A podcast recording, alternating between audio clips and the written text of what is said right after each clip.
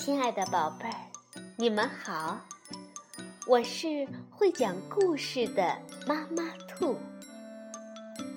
故事是可以玩的，欢迎宝贝儿们到小粽子和妈妈兔一起边看边听，玩故事。宝贝儿，晚上好，欢迎收听。妈妈兔的花样故事。今天我们继续来讲《西游记》的第二十一回“陆祖通天河”，是由明代的吴承恩著，墨彩书房改编，旅游教育出版社出版。唐僧师徒四人一路西行，春尽夏残，又是秋天。这天天色晚了，仍不见人烟，四人只好再往前赶。又走了一阵，来到一条大河旁，河水浩荡，一望无际，不知深浅。八戒拾块石子儿，扔进水里，只听“咕嘟嘟”一阵响。八戒说：“深。”人呢！唐僧见不远处好像有个人，悟空上前一看，原来是一通石碑，上刻三个篆文大字“通天河”，还有两行正楷小字：“经过八百里，亘古少人行。”师徒正商议如何过河。忽听隐隐的有鼓钵之声，八戒说：“嗯，哪里有人家在做斋？我们去化些斋吃，问个渡口，明天再过河。”于是悟空引路，顺着声音找去。过了河滩，望见一座村庄，约有四五百家。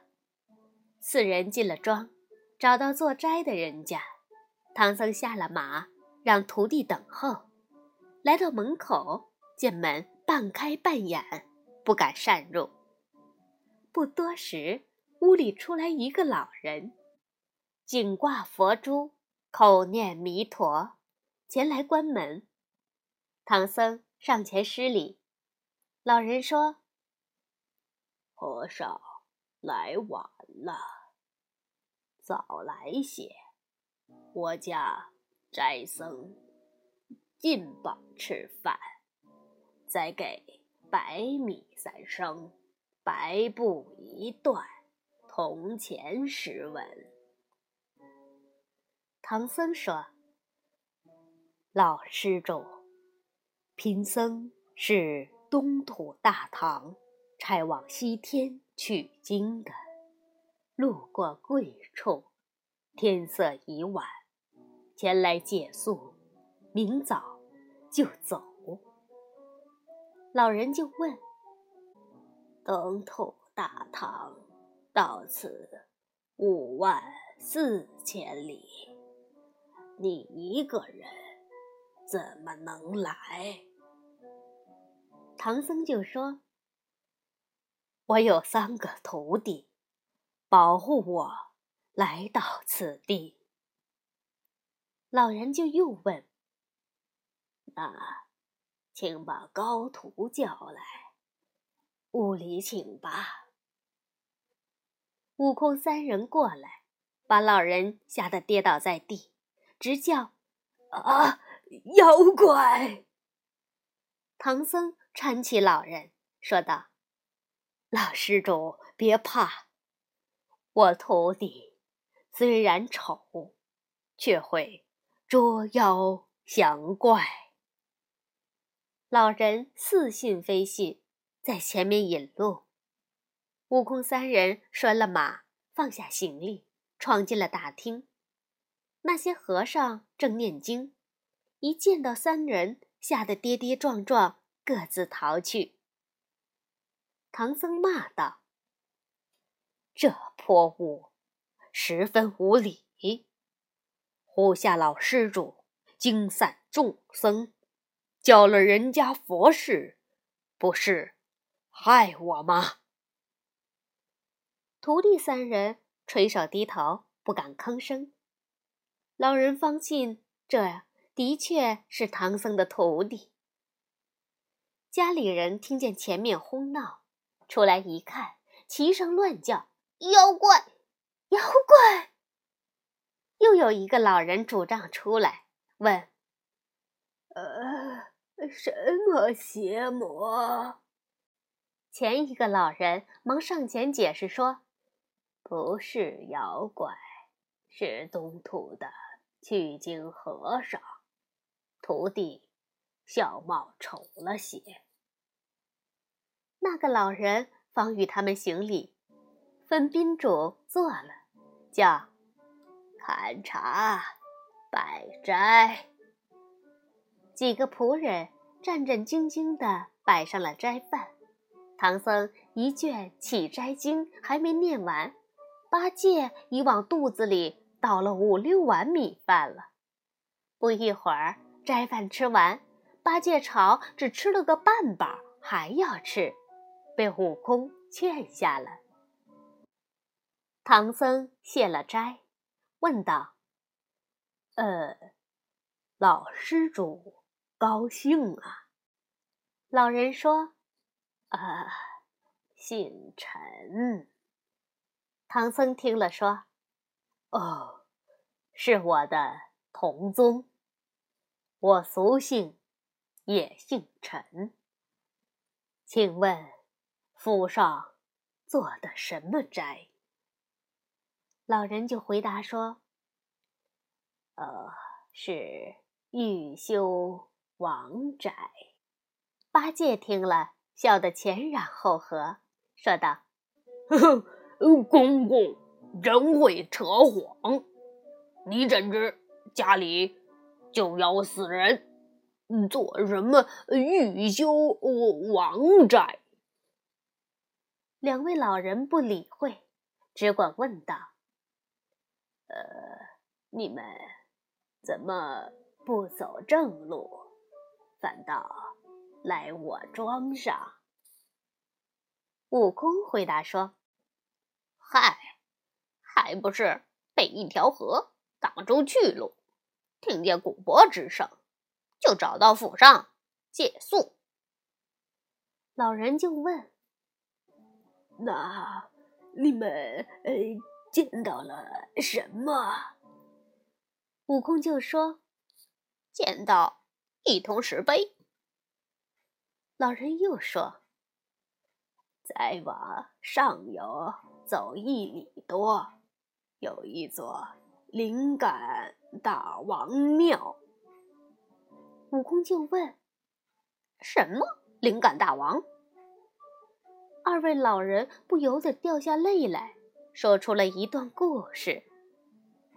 原来两位老人是亲兄弟，兄长叫陈诚，六十三岁；弟弟名叫陈清，五十八岁。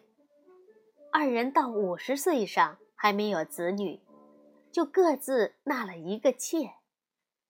陈诚为求子女，修桥补路，建寺立塔。布施斋生，都记着账，恰好用了三十斤的黄金，才生了个女儿。三十斤为一秤，就给女儿取名一秤金。今年刚满八岁。弟弟陈清呢，敬奉关帝爷，求下一子，取名陈关宝，方交七岁。几年前，通天河里来了一个灵感大王，让一方百姓每年祭赛一次。贡品不仅要囫囵猪羊，还要吃一对童男童女，方保这一方风调雨顺、五谷丰登。今年呐，轮到了陈家祭赛，陈诚、陈清兄弟二人。年纪已到暮年，只有这两个孩子，可是又不敢不献，于是就先给孩子做个超生道场，所以就叫玉修王斋。唐僧听了之后，忍不住陪着落泪。悟空却笑着说：“我看府上总有万贯家产，拼上百十两银子，买上一对童男童女，替下自己的儿女，不就行了？”兄弟二人却回答说：“哎，那灵感大王最灵验。”这一代家长里短、吃大玩小之事都知道，谁家几口人，哪年哪月生都清楚。他只吃你的亲骨肉，买的孩子怎能瞒过他？悟空听了就说。原来如此，把你令郎抱来，我看看。陈青就抱出官宝来，小孩子不知死活，还吃着果子蹦蹦跳跳。悟空就变作官宝的模样，两个孩子手挽手来回跑，谁也分不出真假来，慌得陈青连连叩头，怕折了他的寿。悟空现了本相，说道：“我能替你儿子祭赛吗？”陈青忙说：“能，能。”悟空又说：“那我就替下你儿子的性命。”陈青连连磕头，说道：“老爷慈悲，我送白银一千两。”给唐老爷当盘缠，悟空就说：“就不谢我。”陈青回答说：“你被大王吃了。”悟空笑了，说道：“嘿嘿，他敢吃我？”陈青又添五百两银子。陈诚这时却失声痛哭起来。悟空说：“老大，你舍不得你女儿，快去整五斗米饭，炒些好素菜，请那长嘴师傅吃，叫他替你女儿。”八戒听了大惊，说道：“嗯嗯，哥呀，你别开玩笑。”莫扯上我，我可没你的神通。悟空就说：“哎，你也会三十六般变化，怎没神通？”八戒就说：“我我只会变大的、笨的，不会变那小巧的女孩。”悟空说：“老大，别信他。”把那令爱抱来，陈诚就抱出一杆金来。悟空让八戒变，八戒说变不成。悟空要打，八戒害怕才变。头是有些像，身子却肥胖。悟空说：“再变。”八戒说：“哼，有你打吧，变不来了。”悟空就吹口仙气，八戒变得跟女孩一模一样。悟空说：“老陈，快把令爱抱进去，他惯会偷懒，别让他混。你们要哄好两个孩子，别走漏了风声。”悟空让沙僧保护好唐僧，又变成了陈官宝。不一会儿，祭赛的时间到了。庄上人敲锣打鼓，打着灯笼来到门外。陈青让抬出一张桌子，上放两个红漆盘，请二人坐上。打开门，四个后生进来，抬上就走。一家人哭哭啼啼送到门外，庄上人就把猪羊与童男童女抬到灵感庙，放到供桌上，焚香祷告之后，各自离去了。八戒说：“嗯嗯，猴哥，我们也走吧。”悟空说：“别胡说。”二人正争执，忽听呼呼的风响。八戒叫道：“嗯嗯，不好了，来了！”悟空说：“别说话，我来回答。”转眼间，那妖怪进了门，问道：“今天是谁家祭赛？”悟空说：“是陈诚、陈清家。”那妖怪又问：“叫什么名字？”悟空回答说：“童男陈管宝，童女一杆金。”那妖怪就说：“我先吃童男。”悟空回答说：“请。”妖怪害怕了，说道：“嗯，我要先吃童女。”八戒听了却慌了，说。大夫，还照旧吧。那妖怪伸手来抓八戒，八戒现了本相，扯着钉耙劈头就住。那妖怪转身就走，叮当一声响，住掉了冰盘大小两片鱼鳞。悟空和八戒赶上去，那妖怪转身问道：“你们是哪里的和尚？”破了我的香火。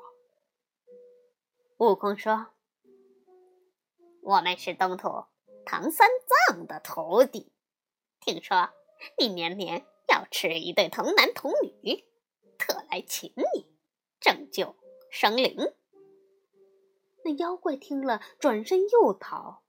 八戒又是一个钉耙，那怪化一阵狂风，钻入了通天河中。悟空说：“这妖怪是河中之物，明天再设法拿他。”二人回到庙里，把祭品搬回了陈家，说了打退妖怪之事。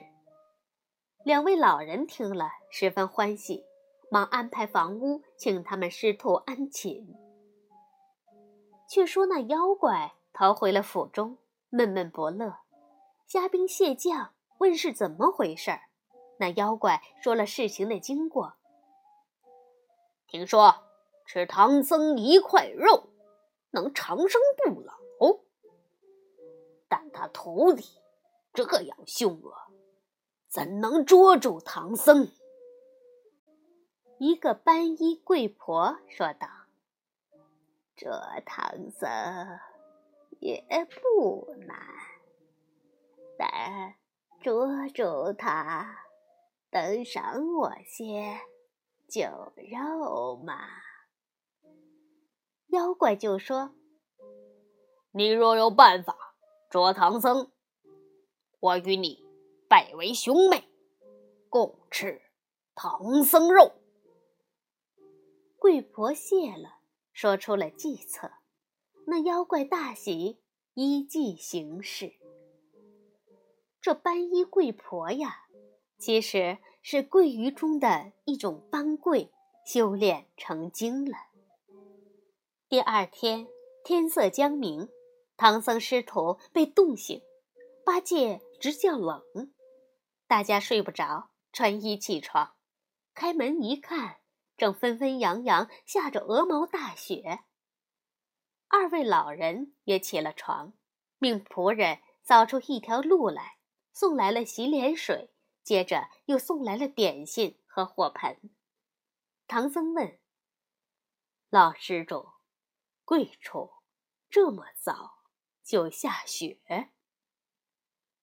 陈诚说：“昨日一叫白露，快到八月，我们这里往常八月就有霜雪了。”正说着话，仆人又送来粥。吃罢粥，雪下得更大，转眼间已有二尺多深。唐僧急着赶路，却被雪阻，急得掉泪。陈氏兄弟左说右劝，说是待雪停天晴，就是倾家荡产也要送唐老爷过河。下午雪停了，陈老见唐僧闷闷不乐。便命人打扫花园，架起大火盆，请唐僧赏雪景。随后又摆上素酒，与唐僧师徒把盏。这把盏呐，就是一种宴饮的礼仪，是指宴席上端着酒壶给人斟酒敬酒。到吃晚斋时，街上行人就传说。好冷的天呐，把通天河都冻住了。又有人说，八百里冻得镜子一般，冰上有人走嘞。唐僧听了就要去看，陈老劝下，说是天明再去。次日一早，唐僧就命沙僧备马，要趁冰过河。陈老又劝。待天晴冰化，再备船相送。唐僧执意要走，沙僧提议先去看看。陈老就命人准备六匹马，弟兄俩陪着四人去看。冰上果然有人行走。八戒取出钉耙，用力一铸，冰上只留下九个白印儿，把手都震疼了。八戒说：“哼，连底儿都冻实了。”唐僧回到陈家，只催收拾东西赶路。两位老人苦留不住，就安排些干粮，又端出了一盘金银。唐僧只收了干粮，金银分文不取。两位老人再三苦求，悟空才捏了一小块儿，交给了唐僧。师徒四人辞别了陈家老小，来到河边，上了冰面。冰上太滑，马行不稳。八戒让悟空找来稻草包住马蹄，才得平稳行走。八戒又让唐僧把锡杖横担马上，说是万一碰上冰岩，可避免落入水中。走到天黑，冰上。无处借宿，四人吃些干粮，连夜西行。天明时，又吃些干粮，继续行进。正走着，忽听咔嚓一声巨响，冰面裂了个大窟窿，唐僧、八戒、沙僧、白马都落入了水中，只有悟空跳到空中。原来天降大雪，冰封大河，都是那妖怪做的法。他擒了唐僧，回到水府，与贵婆拜了兄妹，就要吃唐僧肉。贵婆说：“姐不忙吃它，过上几天，待他徒弟不来吵闹时。”在吹弹歌舞，自在享用啊！于是那妖怪就把唐僧装入了石匣当中，藏在后院儿。八戒、沙僧捞了行李，牵上白马，冲出水来。悟空问：“师傅呢？”八戒说：“嗯，师傅姓陈。”明到底了。三人牵马回到陈家庄，向二位老人说明了经过。悟空说：“不用说，这肯定是那怪使的神通，把师傅捉了去。老陈，你们给我晒晒包袱，喂上白马，我弟兄寻上那怪，救出师傅，斩草。”除根。二位老人忙命人摆斋，弟兄三人吃饱，前去通天河捉妖。到了河边，悟空说：“兄弟，我水下功夫不如你们，你们谁驮我去？”八戒说：“嗯，我驮。”八戒驮上悟空，沙僧分开水路，三人下水，行有五十里路，也不见动静。又走百十里。见一座牌楼，上写“水源之府”，也就是水鳖之府。悟空就问：“里面有水吗？”沙僧说：“无水。”悟空又说：“你俩先躲躲，带我进去打听一下。”说着，就变成一个长脚的虾婆，三跳两跳。跳进去，见那大王正与班衣贵婆商议吃唐僧肉，他四下寻找，不见师傅，就向一个大肚虾婆打听。大肚虾婆说：“唐僧藏在后院的石匣中。”悟空寻到后院，果然见一个石匣，唐僧正在匣中哭泣。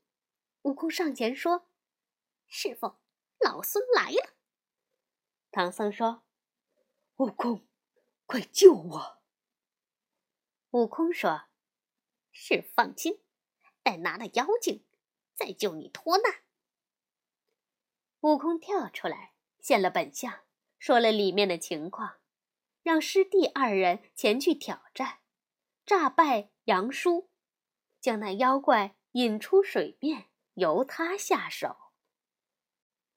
八戒。就骂上门去。那妖怪全身披挂，手持一柄九瓣赤铜锤，率百十个小妖迎出门来。八戒叫骂，让那妖怪放回唐僧。那妖怪骂八戒伤他手背，必报此仇。二人言语不和，越骂越狠。沙僧忍不住高叫道：“先吃我一杖！”举起宝杖就打，那妖怪抡锤来迎，八戒又惧怕住来，三人在水下战有两个时辰，不分胜负。八戒见不能胜他，向沙僧使个眼色，倒脱兵器就走。那妖怪在后面穷追不舍，赶出水面。悟空立在岸上，见那妖怪出来。叫了一声：“砍吧！”举棒打去。那妖怪斗不了三回合，招架不住，转身逃入水中。沙僧说：“这妖怪在岸上不行，在水中倒凶。我跟二哥左右夹攻，只斗个平手，怎么救出师傅？”八戒说：“我们……”再去把他引出来，你在空中不要作声，使个捣蒜打，一棒捣烂他的顶门。悟空就让师弟二人再下水，那怪逃回了府中，连说厉害。贵婆问名，知道是孙大圣，就说：“那猴子神通广大。”变化多端，大王不可与他交战。正说着，小妖来报，说是那两个和尚又骂上门来。妖怪听了贵婆的话，命小妖把门垒死。八戒、沙僧骂了多时，不见开门，呆子姓发。使耙铸破了门扇，里面却被石块泥土垒得严严实实，用耙再铸也铸不透，只好回转河岸，告诉悟空。悟空听了说：“你二人守住河岸，别让他逃了。我去南海走一趟。”悟空一个筋斗来到南海普陀山落嘎崖。众神迎着说：“菩萨一早起来不及梳妆，就独自去了紫竹林，说是大圣要来，请在翠岩前稍坐片刻。悟空没坐性，等了一会儿就等不及了，吵吵嚷嚷的要立即见菩萨。众神不敢通报，悟空就硬闯进了紫竹林。见菩萨身穿加长衣衫，正在削着竹篾。竹篾就是指成条的薄竹片。悟空忍不住高叫起来：“菩萨，我师傅有难，请问通天河妖怪的根源？”菩萨说：“你先出去。”等我出去再说。悟空不敢强请，只得出来等候。不多时，观音菩萨提着个紫竹篮走出来，说道：“悟空，我与你救唐僧去。”悟空说：“请菩萨穿上衣裳，登上莲台。”菩萨却说：“不用了，这就去。”于是二人便中祥云，赶往通天河。八戒远远看到，对沙僧说：“，师兄性急，把个没梳妆的菩萨催来了。”菩萨来到，二人忙行礼。观音菩萨解下束腰的湿绦。拴上竹篮，站在云端，把竹篮抛入河中，口中念道：“死得去，活得住；死得去，活得住。”念了七遍，提起篮儿，里面是一条金灿灿的金鱼。菩萨说。它本是我莲花池里的金鱼，每日听我讲经，修成手段。那柄九瓣铜锤，是一只荷花骨朵儿。不知何时，不知何时，海潮泛涨。他趁水来到此间，成精作怪。今晨我到池边看荷花，不见了这家伙。掐指一算，知他在此害你师傅，故未及梳妆。编个篮儿前来擒他。悟空说道：“既如此，菩萨可现了法身，让陈家庄的善男信女看看金面，一来谢恩，二来说收怪之事，好让他们供奉。”观音菩萨就在云端现了相，陈家庄的男女老幼。拥到河边，不顾泥水，跪地礼拜。有为善画的，就画下图像，流传后世。也就是鱼篮观音现身。八戒、沙僧下了河，分开水路，来到水源之府，见水怪鱼精都已死光。二人来到后院，揭开了石匣，驮着唐僧。来到水面，陈家庄人都叩头迎接。悟空说：“麻烦你们选一只船，送我们过河。”众人正在忙乱，准备造船，忽听水中高叫：“大圣，不必造船，我送你们过河。”悟空看时，见水中。钻出了几丈长的一只老猿来，就举棒叫道：“不要来！再往前，我一棒打死你。”这只老猿却说：“这水中原是我的福地，几年前那妖怪来到。”伤我许多儿女，强占了福地。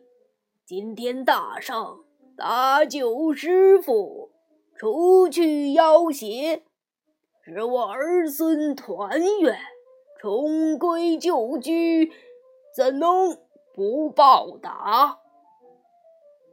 悟空就让大元发了重誓，才让他靠岸。师徒四人连马。登上了原背，恰如乘上大船。